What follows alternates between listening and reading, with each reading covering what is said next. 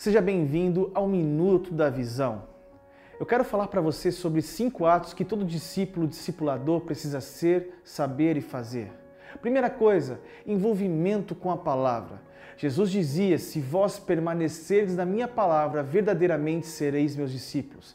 Discípulo é aquele que permanece na palavra de Deus, é aquele que vive intensamente e obedece aquilo que, que está escrito nas Escrituras. Segundo ato, Discípulo é aquele que dá vida pelos outros, ou seja, nós seremos discípulos de Cristo a partir do momento quando nós damos a vida pelo nosso próximo, dê a vida pelo seu filho espiritual, aquela pessoa que o Senhor confiou sobre você, a sua célula, aquelas pessoas que estão sob o seu cuidado.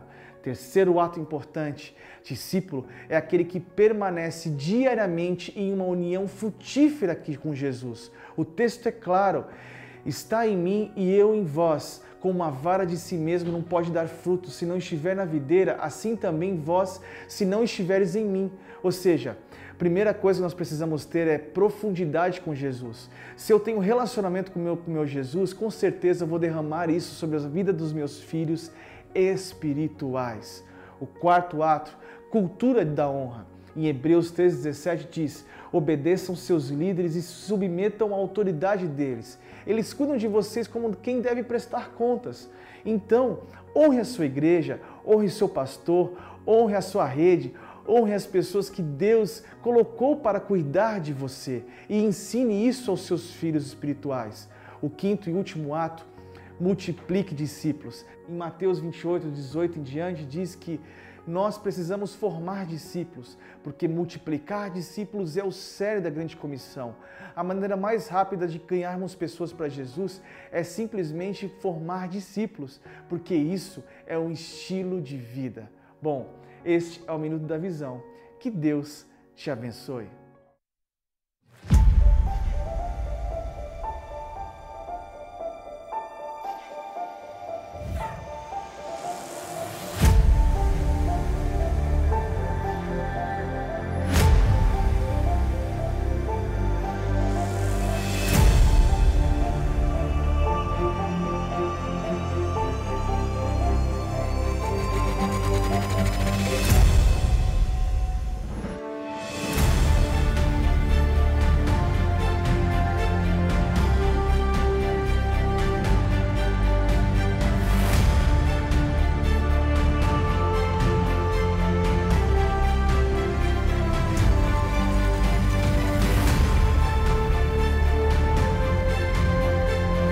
Pessoal de casa, só um minutinho que eu tenho um recado para quem está aqui no templo com a gente. Vocês só podem sentar nas cadeiras pretas, não juntos cadeiras, por favor, tá bom? Agora sim, vamos celebrar juntos e tenha um domingo abençoado.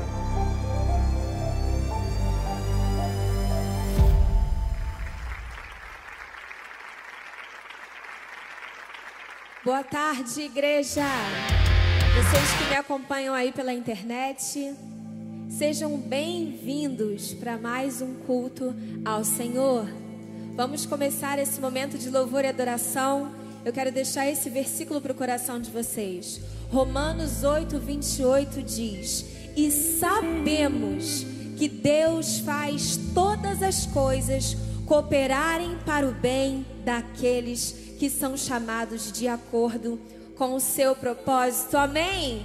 Então por isso nós podemos adorá-lo com a certeza de que tudo que vivemos coopera e cooperará para que o seu propósito se cumpra em nós. Amém? Glória a Deus.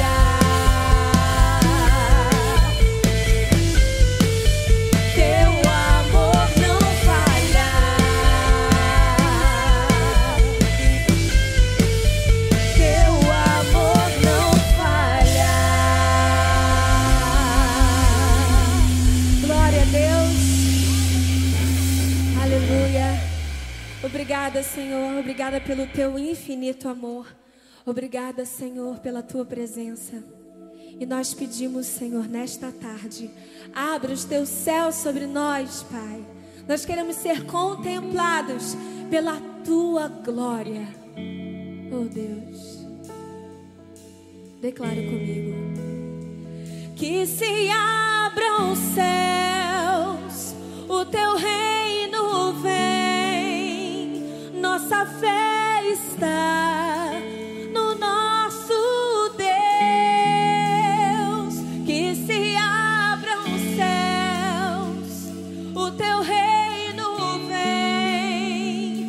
nossa.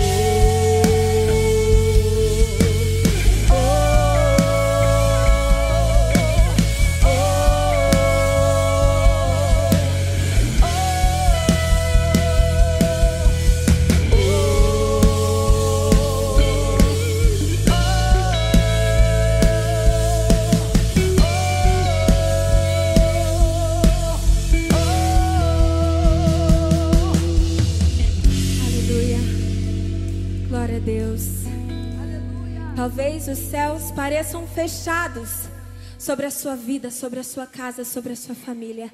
Mas saiba que você tem um Pai, um Pai no céu, que se manifesta sobre nós. Ele está pronto, pronto a te atender, pronto a vir visitar você. Clame por Ele. Cante isso.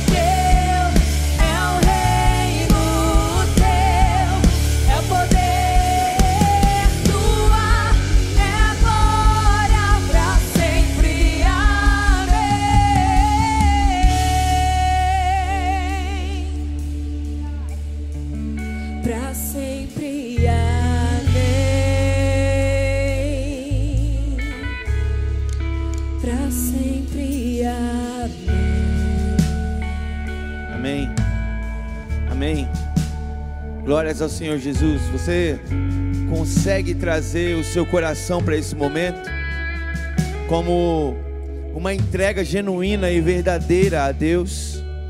Normalmente nesse momento a gente vem orar pelas nossas necessidades. E nós vamos fazer isso. Mas você crê que quando você coloca Deus em primeiro lugar no teu coração, ele supre as suas necessidades? Sabe, eu quero te desafiar hoje a ser uma oferta 100% entregue. Eu tenho ouvido pessoas dizer, pastor, eu tenho entendido que Deus, Ele quer uma entrega tão completa da minha vida nesse tempo mas eu tenho sentido que, por mais que eu saiba que essa é a vontade de Deus, eu não estou conseguindo me entregar, eu não estou conseguindo encontrar forças para me colocar diante de Deus. Eu quero te dizer uma coisa. É por isso que se chama entrega. Porque tem a ver, não tem a ver com nada além de rendição. Então eu quero desafiar você a se render a Jesus agora, onde você está. Eu quero desafiar você até mesmo fazer uma loucura na sua casa. Se ajoelhar aí. Porque no fundo, no fundo, você não precisa estar na igreja para as pessoas te verem ajoelhado. A Bíblia diz em Mateus capítulo 6 que o teu pai que te vê em secreto esse o recompensará. Você pode se entregar a Jesus junto comigo agora. Você pode fazer um ato de profunda e generosa entrega a Deus e confiar que Ele já está fazendo tudo, tudo, tudo, tudo que você precisa. Então vamos orar, Pai, em nome de Jesus. Nós estamos aqui, eu estou aqui entregue ao Senhor, rendido à tua presença.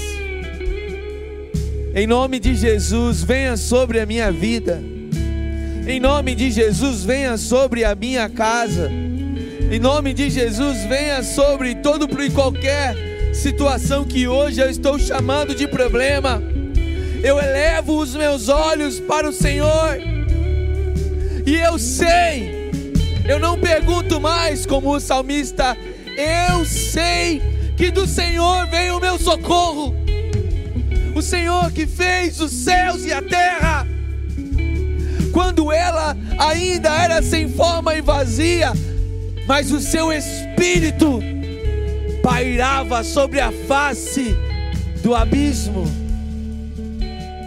e paira sobre mim agora.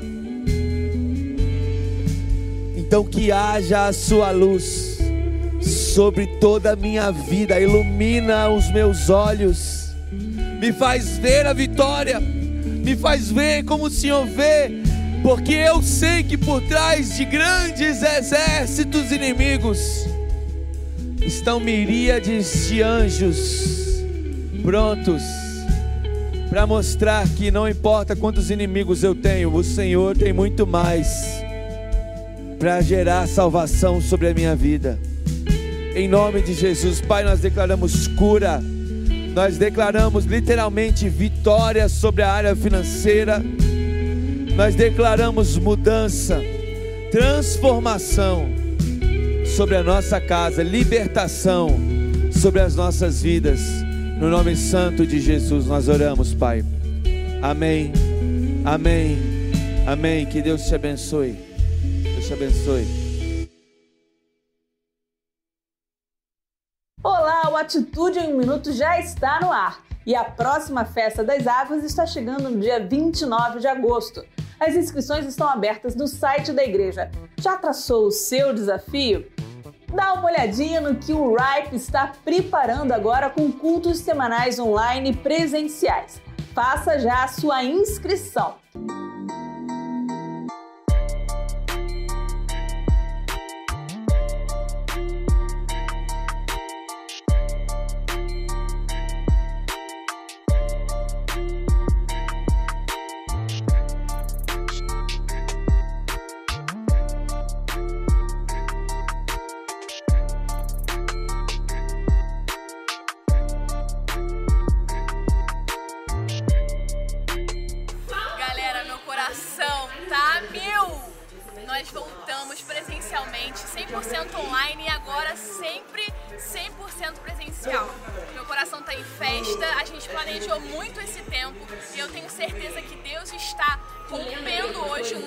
Tempo na vida do Ripe. Você não pode ficar de fora, eu estou te esperando nas próximas.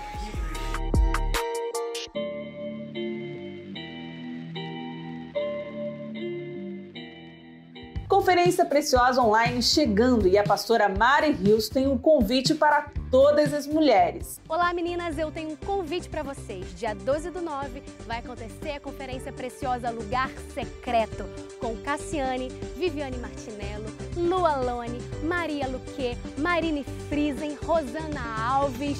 Uma conferência 100% online, 100% gratuita. Nós cremos que existe um segredo no coração de Deus que será revelado individualmente a partir desse dia. Eu te vejo lá, faz a sua inscrição agora e Deus abençoe você. E você já ouviu falar do curso Alfa? Então fique informado. O que é a classe Alfa? Alfa é uma série de encontros feita para explorar os fundamentos da fé cristã, em sua maior parte feita em 11 semanas.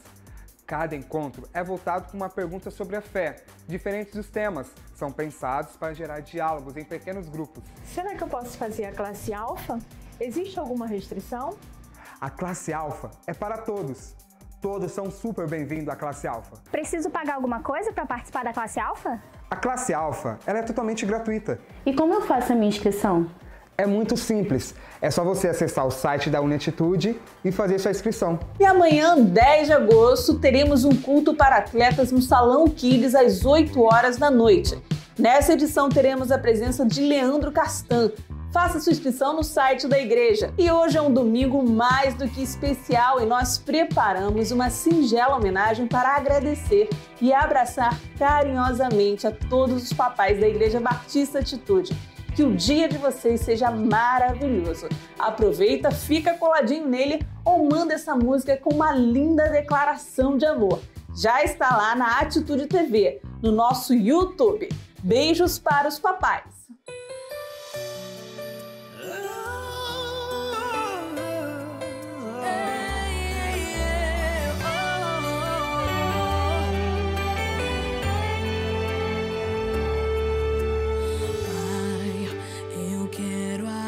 Agradecer por tudo que você já fez por mim. Olhando pra você, eu posso perceber o amor de Deus Pai por mim. Filho, o tempo se passou.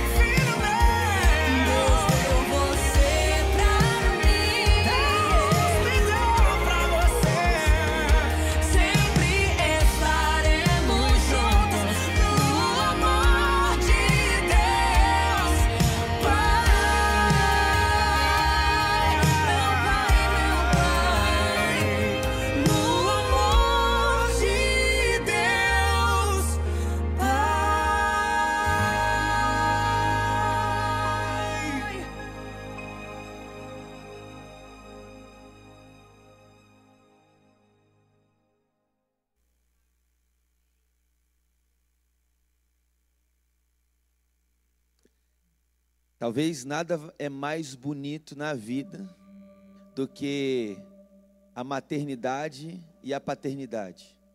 Mas vamos deixar a maternidade em maio, né? Vamos falar de paternidade agora. Talvez nada seja mais rico do que o presente da paternidade. Foi a figura de linguagem que Deus escolheu entre todos os termos de todos os alfabetos para descrever o tipo de relacionamento que ele estabelece com o ser humano. Talvez você, pai, ainda não saiba, mas você carrega a maior identidade que deixa claro qual é a própria identidade de Deus. Todo pai sabe que, e reconhece de que a, todo mundo passa a compreender realmente o amor de Deus com a maior profundidade da vida depois que se torna pai. Então que Deus te abençoe. Você, pai, que sabe que ser marido é bom demais, mas ser pai é algo extraordinariamente divino. Você merece todo o carinho do mundo, de nós, filhos. E não se esqueça de dar carinho para o seu pai também, papai. Lembre-se todos os dias que o mesmo sentimento que Deus te deu o privilégio de provar, de ser um pai, também é o sentimento que o seu pai carrega. Nunca deixe de honrar o seu pai. Todo, todo mundo que está me ouvindo agora, nunca deixe de honrar o seu pai. Seja ele o melhor pai do mundo, ou seja ele talvez uma expressão de um pai que talvez você queria ver muito mais. Mesmo assim, ele ainda é aquele que foi escolhido por Deus para fazer de você filho. Eu quero orar agora junto com você e abençoar você, Pai, e te agradecer por todo carinho, dedicação e amor devotado. Pai, em nome de Jesus, obrigado porque o Senhor é o primeiro Pai de todo e cada ser humano que crê em Ti. Nesse momento eu peço uma bênção muito especial para cada pai, cada um, homem que assumiu essa responsabilidade diante da vida de gerar e criar filhos, de realmente acreditar na multiplicação do seu amor dada para uma criança, alguém que vem ao mundo, e para cada homem que abraça essa identidade com total comprometimento e envolvimento nas vidas dos seus filhos. Pai, visita também os pais que são considerados ausentes. Se faça presente na vida deles, para que eles possam reconhecer o valor da presença de um pai na vida de alguém.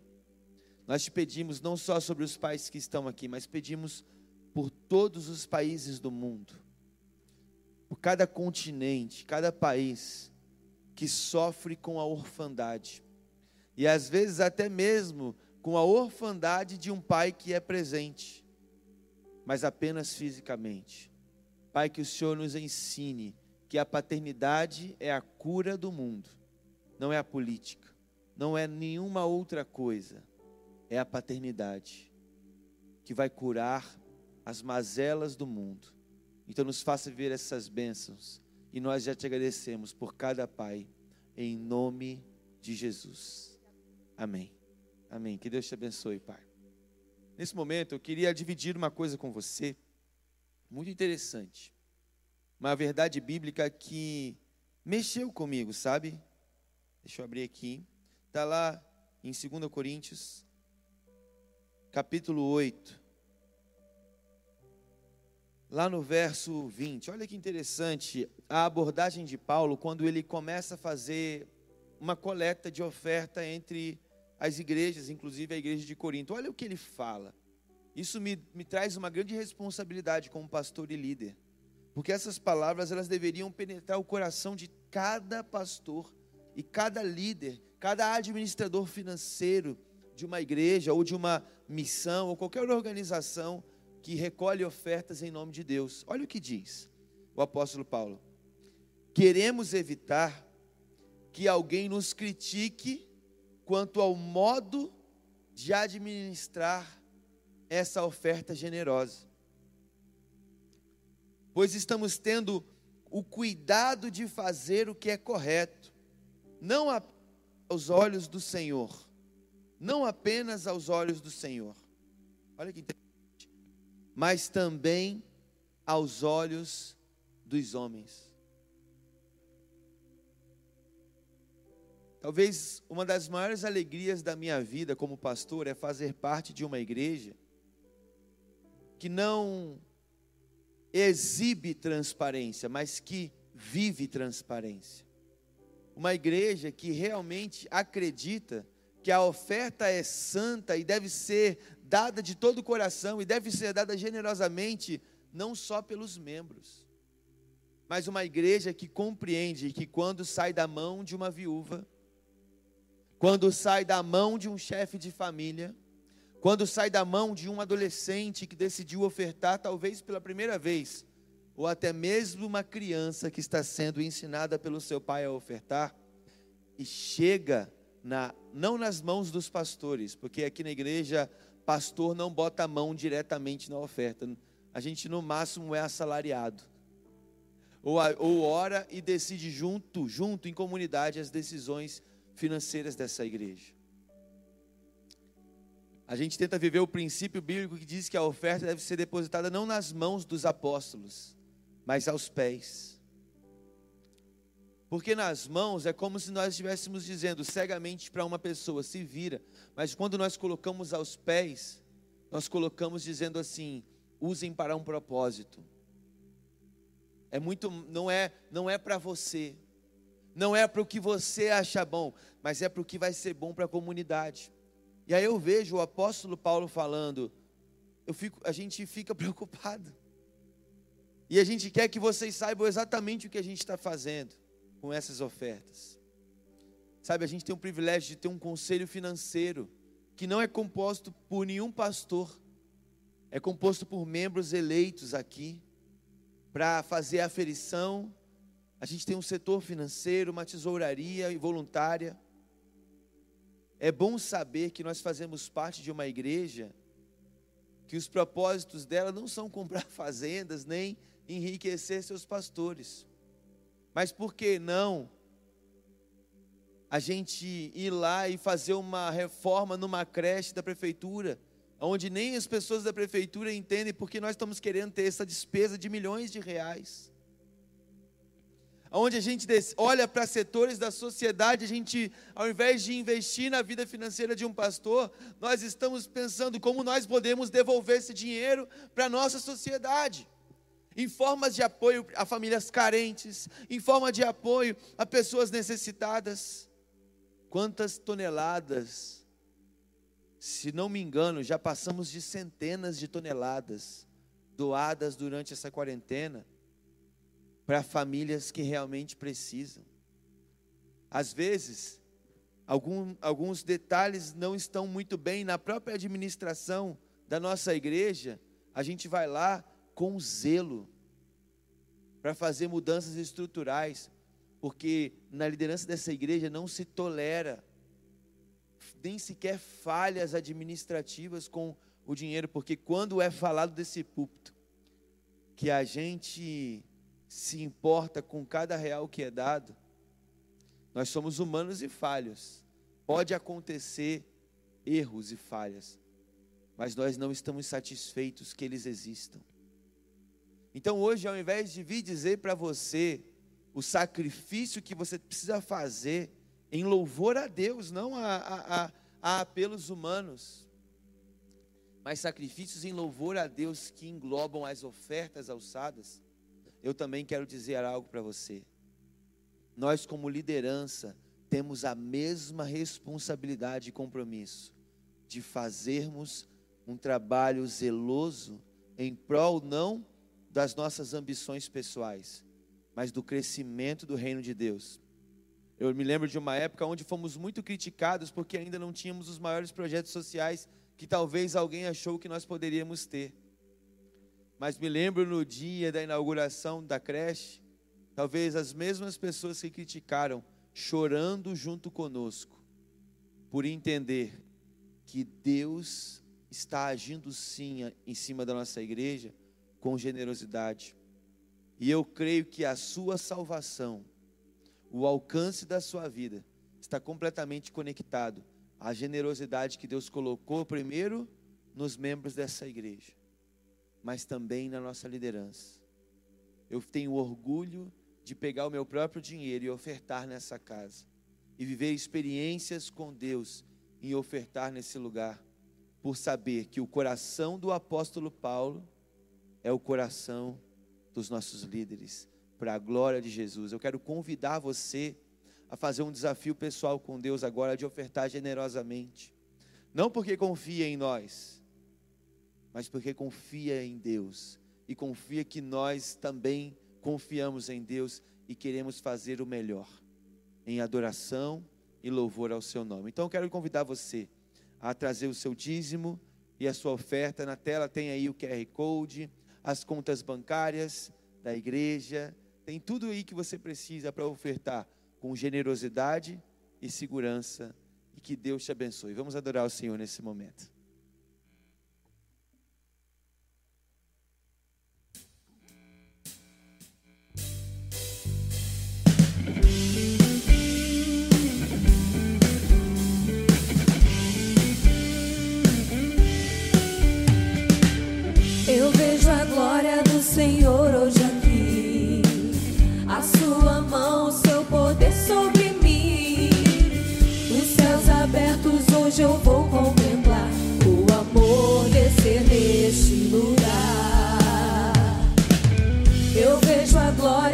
Senhor hoje aqui. A sua mão, o seu poder sobre mim. Os céus abertos hoje eu vou contemplar.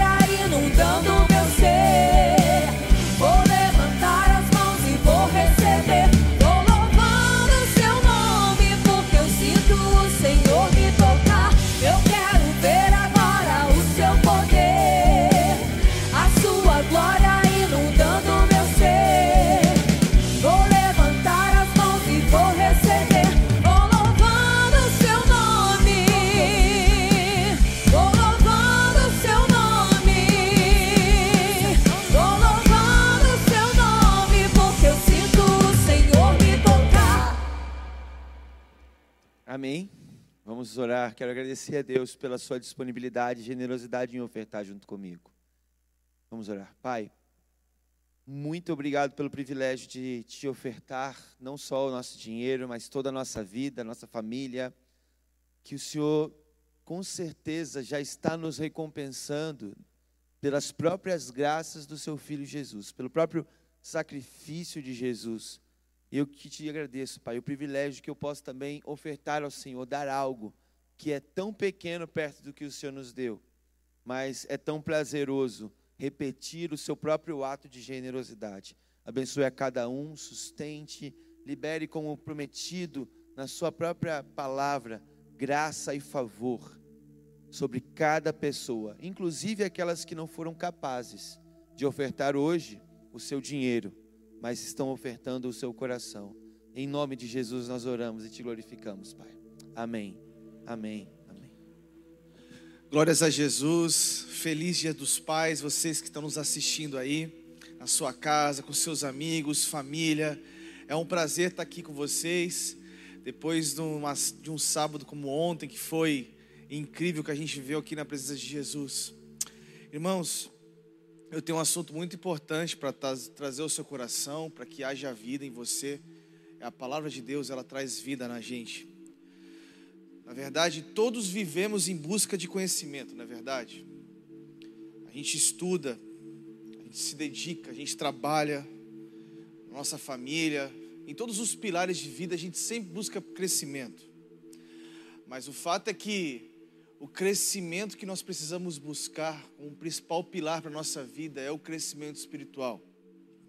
Ele serve como um fundamento, é o alicerce para o nosso dia a dia. Imagina, por exemplo, uma cidade. Fique imaginando comigo agora uma cidade onde todas as pessoas são, são tomadas pelo Espírito Santo. Nós temos um exemplo, por exemplo, não que seja o caso dessa cidade, Santarém. Uma vez eu fui para lá.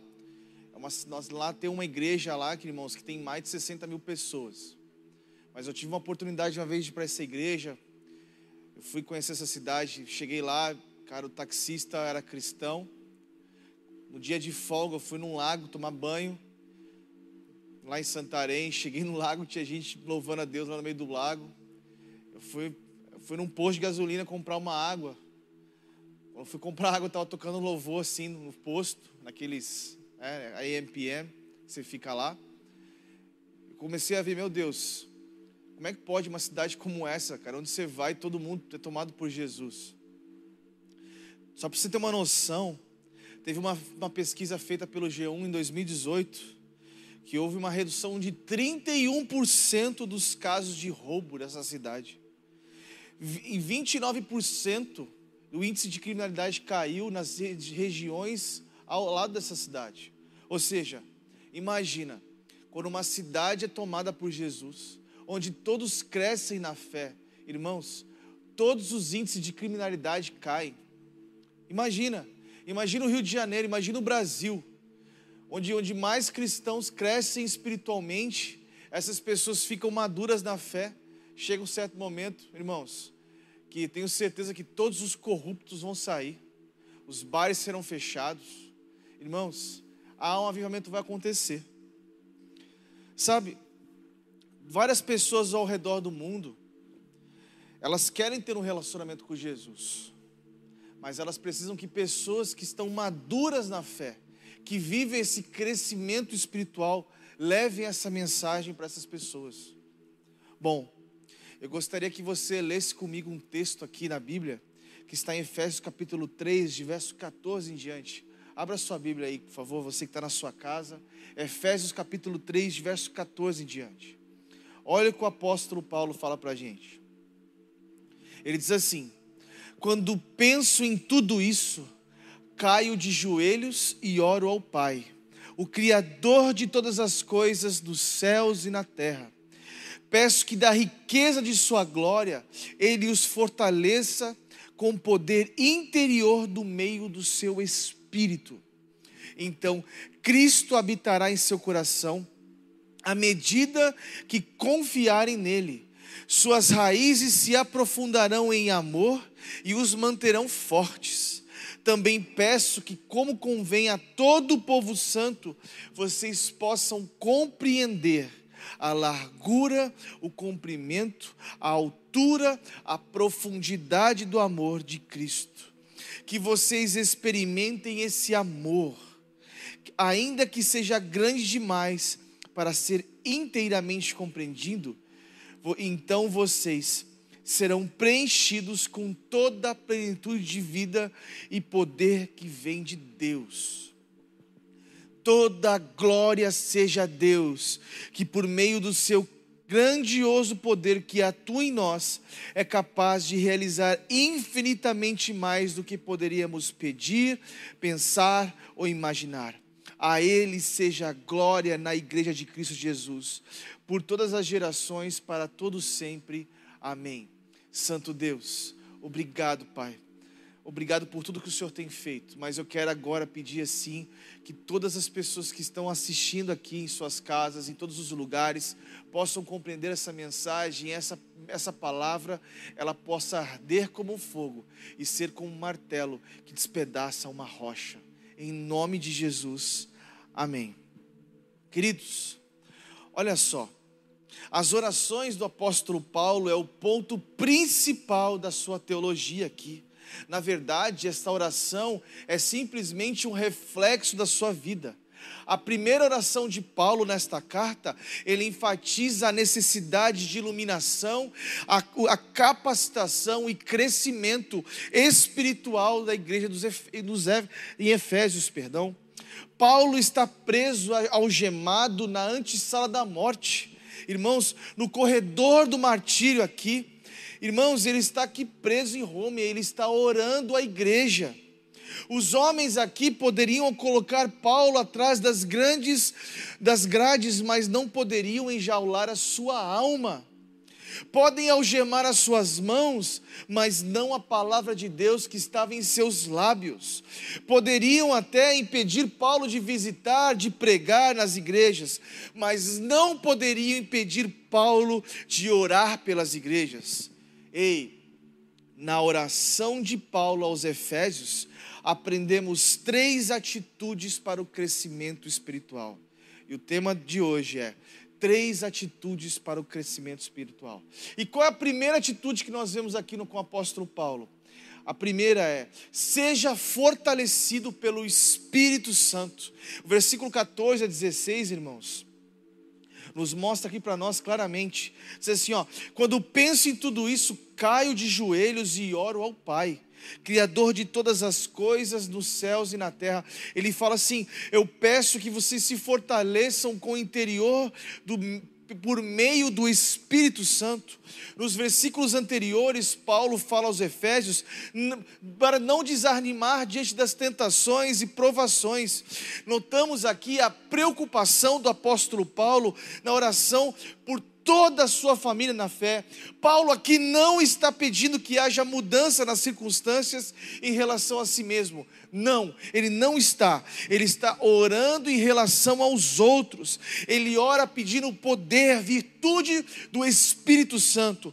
A preocupação do apóstolo Paulo não é com as coisas materiais, mas com as coisas espirituais.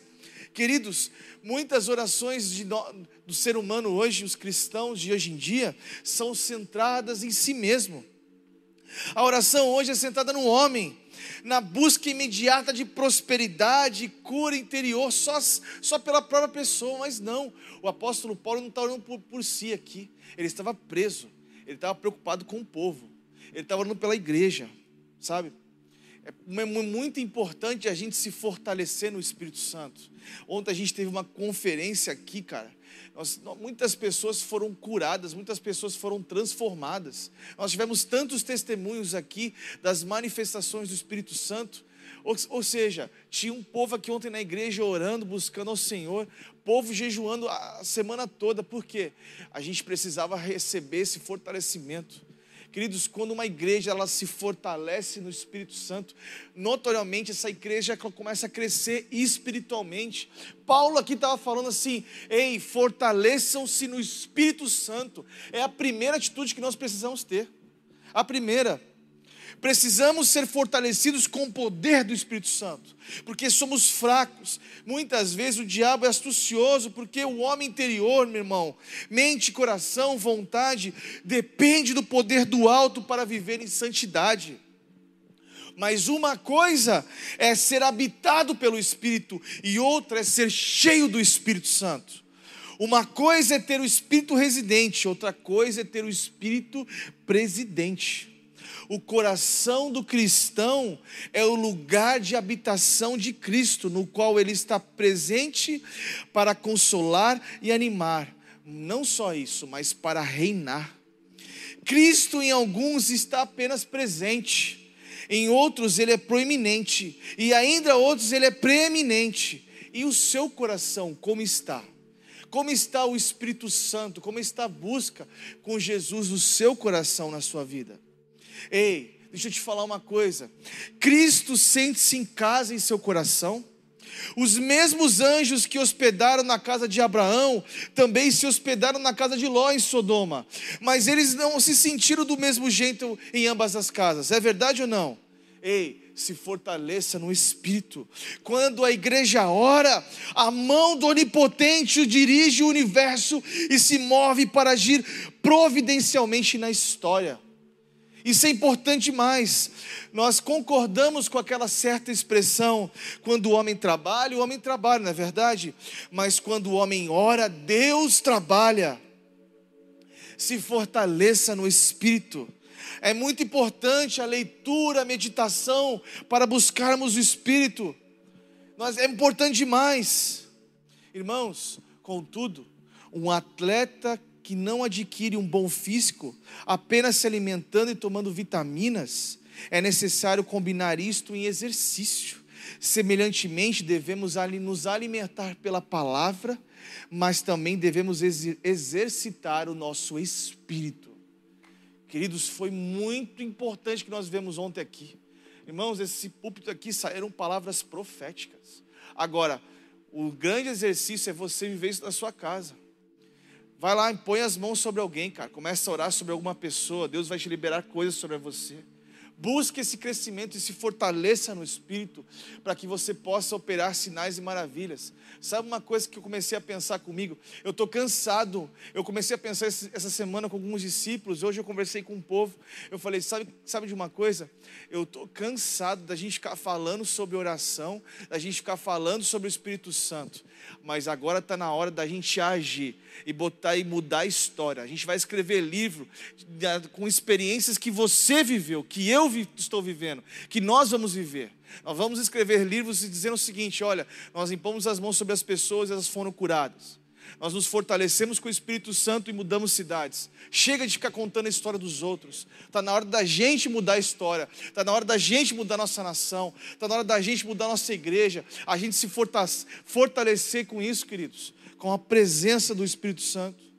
Mas nesta oração de Paulo aos Efésios, qual é a segunda atitude que ele nos mostra para termos um crescimento espiritual? Aqui é claro, quanto mais confiança, mais presença. Quanto mais confiança, mais presença. Olha o que o texto diz no, no versículo 17. Então Cristo habitará em seu coração à medida que você confiará, confiará nele. É muito doido isso.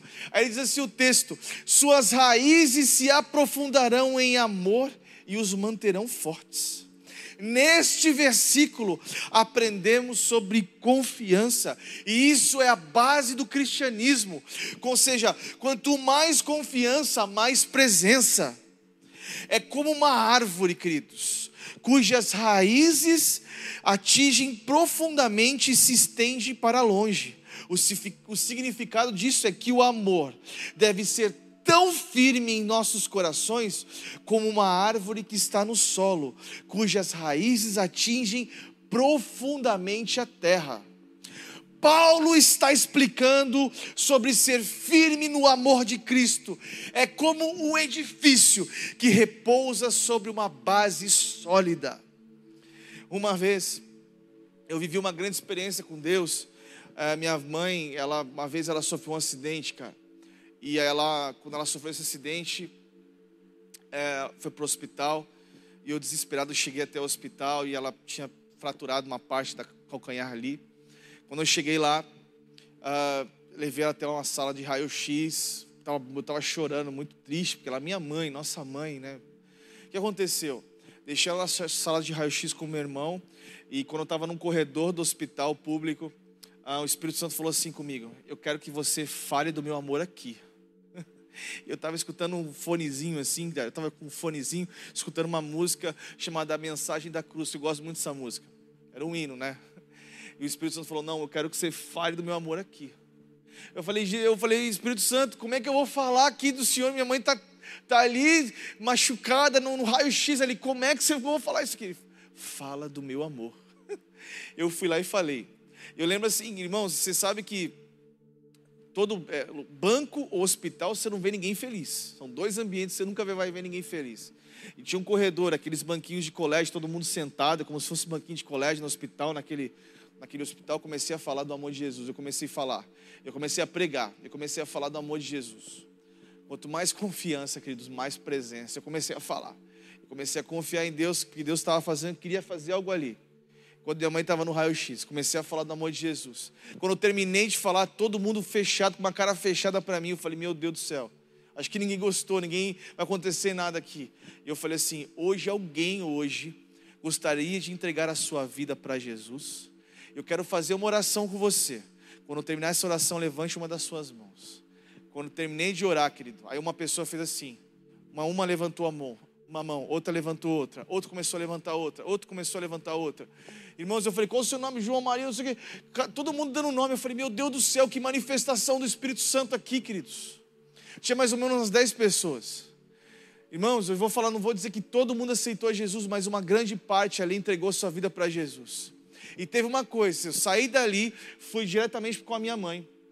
Quando eu comecei a ficar com ela, aí quando a gente estava indo embora do hospital, eu fui ver algumas coisas que precisavam ser vistas e tinha uma mulher conversando com ela. Ela falou assim: Senhora, minha mãe sempre foi muito falante, conversando com todo mundo. Aí uma mulher falou com ela assim: Senhora, teve um rapaz que acabou de orar por mim e eu estava aqui no hospital, eu fui curada. Eu fui curada. Quando eu cheguei assim perto da minha mãe para pegar ela para ir embora, ela, ela, falou assim: ó, foi esse rapaz. Eu falei assim: que moça, não, não é eu não, é o Espírito Santo. Sabe, o Espírito Santo quer te usar, cara. Você precisa ter crescimento, a gente precisa viver esse crescimento espiritual exponencial sobre a nossa vida. Nossa, muitas pessoas precisam usar essas manifestações do Espírito Santo, deixar o Espírito Santo tomar você, para que você tenha um crescimento exponencial com o Espírito Santo. Entenda, quanto mais confiança, mais presença. Seja firme como uma árvore e tão sólida como um edifício.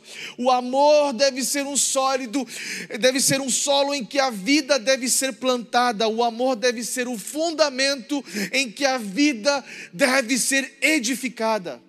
Preste atenção nisso que eu vou falar para você agora. Por favor, preste muita atenção. Olha isso.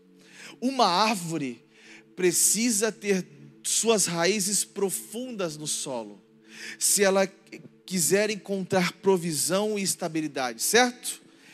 Essa é a nossa vida. Precisamos estar arraigados no amor de Cristo. Mas a parte mais importante do edifício também é a sua fundação.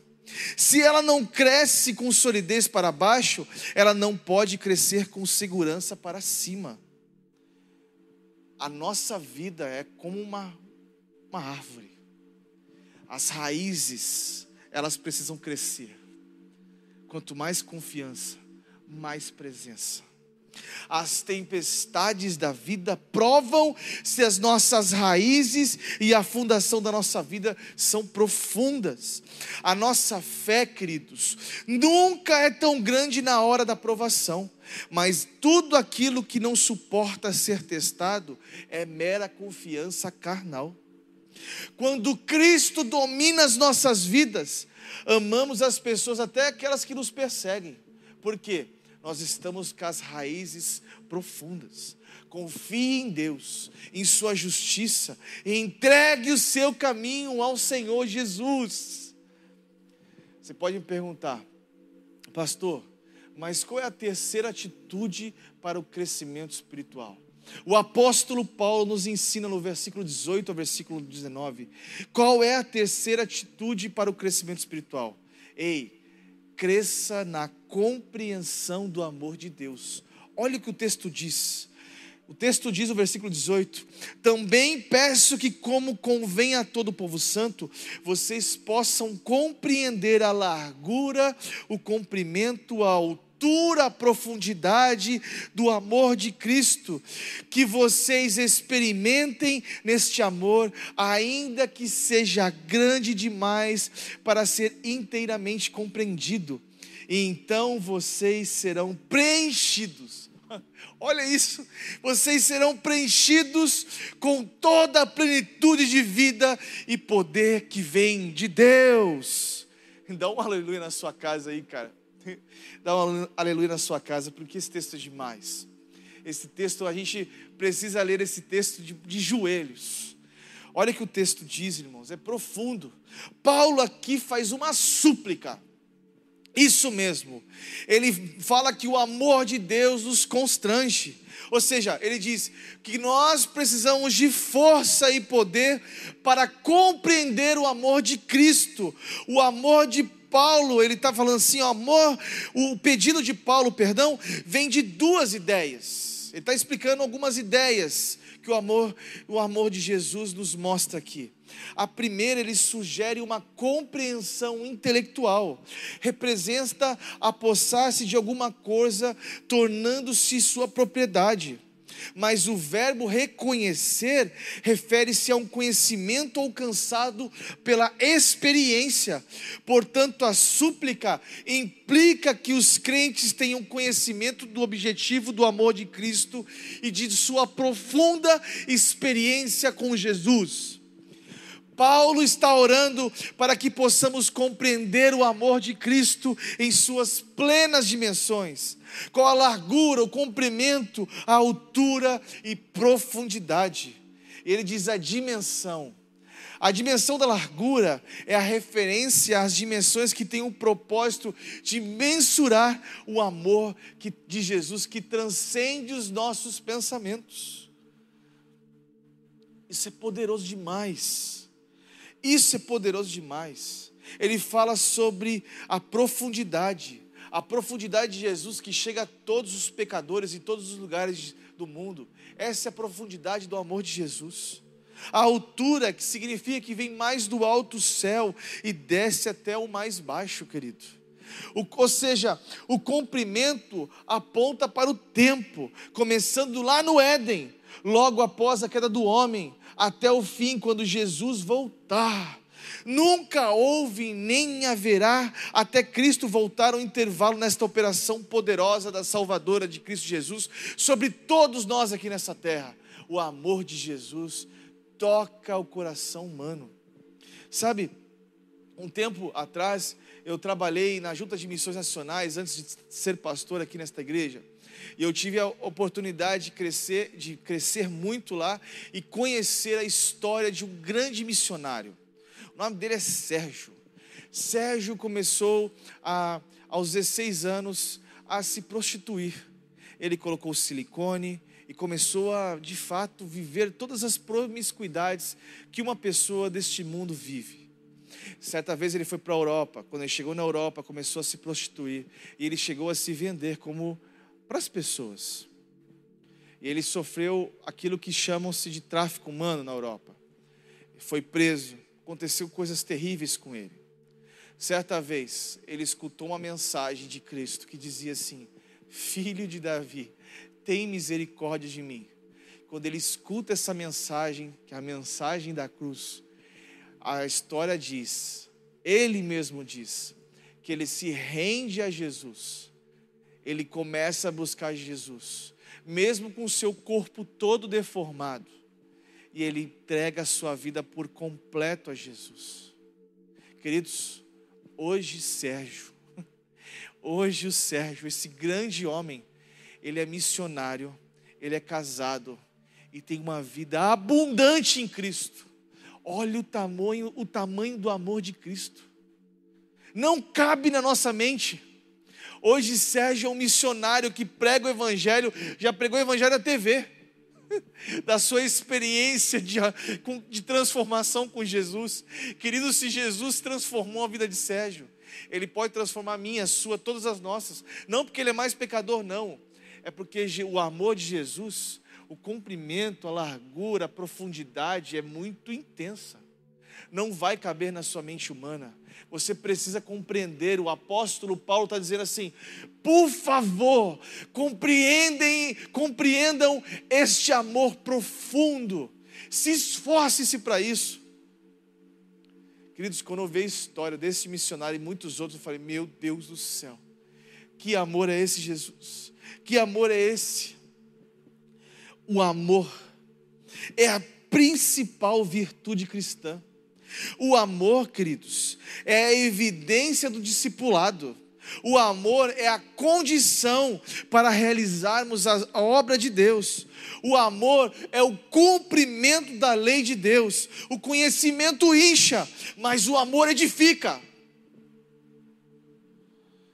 Jesus se entregou por você. Quanto mais você pensa e medita, mais você se encanta neste amor de Jesus. Paulo estava orando para que eu e você sejamos tomados por a plenitude de Deus, sua razão, suas emoções, as suas vontades. Deus tem infinitamente mais para você, uma vida abundante, eterna. Jesus ama você, ele se entregou por você, é o amor inesgotável. Seu amor não tem fim. Mas eu quero concluir aqui para você que o amor de Jesus transcende os nossos pensamentos. Quando você cresce espiritualmente, sua vida é como uma casa firmada numa rocha. Pode passar por ventos, tempestades, furacões, esta casa nunca será abalada. O crescimento espiritual não é como o nosso crescimento físico. Não, se, não chega um tempo que paramos de crescer. O, crescimento, o crescimento espiritual é como uma árvore, continua a vida toda. Assim como a árvore, o crescimento espiritual começa como o quê? Como uma sementinha, uma sementinha. Quando a palavra de Deus entra no coração, salva o homem e nasce para uma vida nova ela é frágil no início. Os primeiros desafios são difíceis, não há muito para aprender. São as pessoas novas na fé, que precisam de muito apoio, mas depois começa a ganhar raízes. Raízes. Com o tempo, o crente vai conhecendo mais da Bíblia e vai tendo mais relacionamento profundo com Jesus depois começa a enfrentar as tempestades. Mesmo os cristãos maduros enfrentam grandes dificuldades que desafiam sua fé, mas Deus ajuda a superá-las. Depois ela fica forte.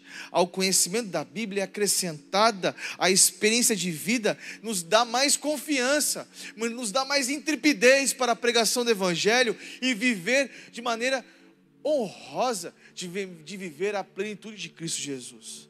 E depois acontece o que? Essa pessoa, essa árvore, dá frutos. Os resultados do crescimento espiritual são visíveis na vida do crente. O crente maduro reflete mais a vida de Cristo. Precisamos estar em uma união frutífera com Cristo Jesus, um relacionamento sólido com Cristo Jesus. É a vida com Jesus o caminho é Jesus. De Gênesis ao Apocalipse, tudo aponta para Jesus. O apóstolo Paulo encerra nesse capítulo dizendo que este poder que opera em nós é capaz de fazer infinitamente além daquele, daquilo que nós podemos pedir, pensar ou imaginar. Se você quer buscar esse, esse crescimento, irmãos, se prepare para viver as maiores maravilhas desta terra, as maiores manifestações do Espírito Santo sobre a sua vida. Queridos, busque com intensidade esse crescimento espiritual. Bom, eu queria fazer uma oração com você agora na sua casa. Talvez você esteja dirigindo, talvez você esteja num momento especial. Mas eu quero te pedir uma coisa. Faz assim agora, fecha seus olhos na sua casa e coloca a mão no seu coração. Você que está me assistindo aí online, faça isso agora, eu quero orar com você. Santo Deus, nos ensina a viver esse crescimento, nos ajuda a ter esse crescimento espiritual, nos ajuda, nos ensina, Jesus. Queremos viver com o Senhor, buscar da fonte, queremos ser transformados dia após dia. Senhor, nos ensina a ter essas atitudes para o crescimento espiritual. Eu reconheço que errei, eu reconheço os meu, meus, meus pecados. Senhor, eu me arrependo dos meus pecados e eu quero entregar a minha vida para o Senhor agora e crescer com o Senhor espiritualmente. Em nome de Jesus, amém. Eu não estou com o chat aqui aberto agora, posso até abrir, mas se você hoje está fazendo essa oração pela primeira vez aqui, eu queria pedir uma coisa para você. Escreve aí agora, eu aceito. Eu aceito a Jesus. Olha, nós temos um link, nós temos um QR Code, nós temos um WhatsApp para você entrar em contato com a gente. E talvez você é cristão já, mas você ainda não pertence a uma família na fé. Nós temos aqui uma equipe de integração, cara, é um povo que quer abraçar você virtualmente, quer, quer te amar. Esse povo aqui está trabalhando para que você esteja com a gente. Olha, é muito importante que nós todos estejamos juntos, vivamos em comunhão com Jesus. A Bíblia diz para você nunca dar sozinho. Então, nós queremos convidar você a participar de uma família, uma família que ama, uma família que quer te amar, uma família que quer te abraçar, que quer ajudar você a passar pelos momentos de dores, os momentos de dificuldade que todos, todo ser humano vive. Nós queremos viver isso com você. Então, nós queremos convidar você a participar de uma célula, um lugar de, de seis a dez pessoas, um povo que vai estar lá com você, orando por você.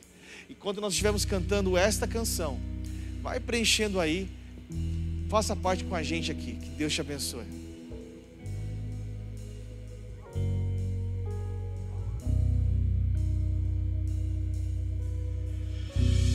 Que o Senhor te abençoe e faça brilhar seu rosto em ti e conceda